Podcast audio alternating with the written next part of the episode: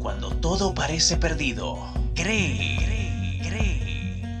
Si el desánimo rompe tu corazón, cree, cree, cree. Pero aún tienes hambre de triunfo, solo cree.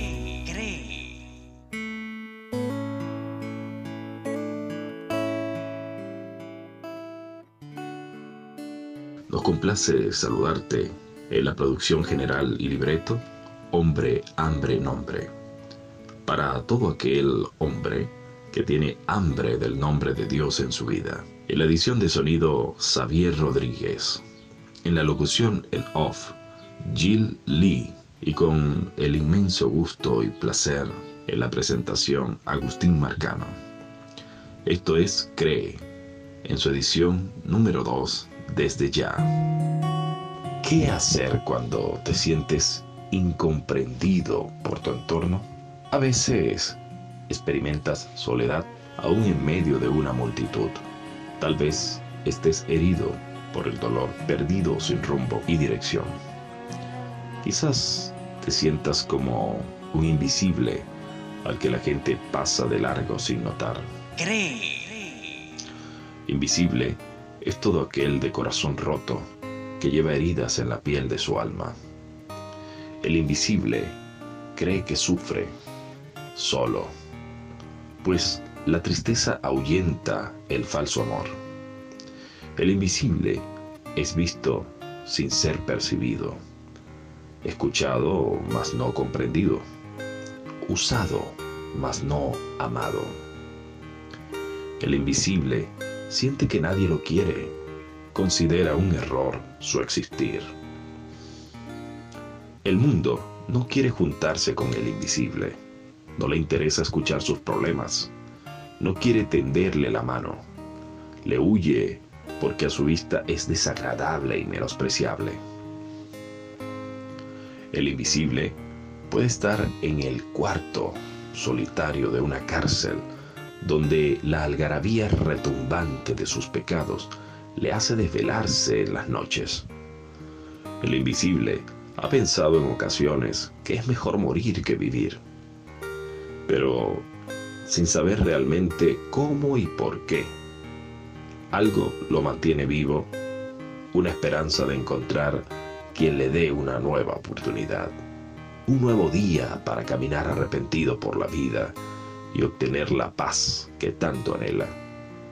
Si tan solo obtuviera el perdón por su oscuro pasado, cuánta dicha habría en su ser.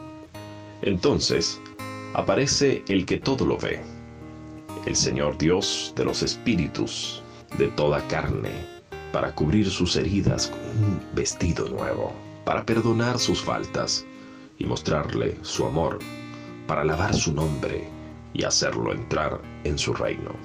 Para el Todopoderoso, el invisible es prioridad. El invisible es como la oveja que se perdió y fue buscada por el pastor preocupado, aunque dejando las otras 99 del rebaño. El mismo rey se iguala al invisible cuando dice, en cuanto lo hiciste a uno de mis hermanos más pequeños, a mí lo hiciste. Y entonces el trato hacia este invisible se establece como el parámetro para juzgar a buenos y malos. El que se compadece del invisible es llamado justo y pasa a heredar la vida eterna. Mas el que lo ignora es considerado un maldito, cuyo castigo es el lago de fuego y azufre. A los desechados por sus hermanos, a estos atiende Dios. A los presos, que pocos son visitados, Dios puede liberar de su prisión. A los que han perdido su familia, Él les ofrece un mejor hogar. A los que están en la bancarrota, Él les permite comprar sin dinero. Al enfermo, sin esperanza, Él le ofrece la sanidad de su alma. A los extranjeros maltratados, Él les promete una patria. A los pobres les dice, ustedes son los herederos de mi reino. A los cansados y afligidos, mi Dios les da reposo y paz. A los hambrientos les da el pan que quita el hambre para siempre. A los sedientos les da a beber agua de vida. A los moribundos los hace renacer con la certidumbre de la resurrección. A los que están desnudos, los cubre con su manto de luz. A los que flaquean, les da águilas para volar. A los pequeños los hace grandes y a los grandes los convierte en pequeños.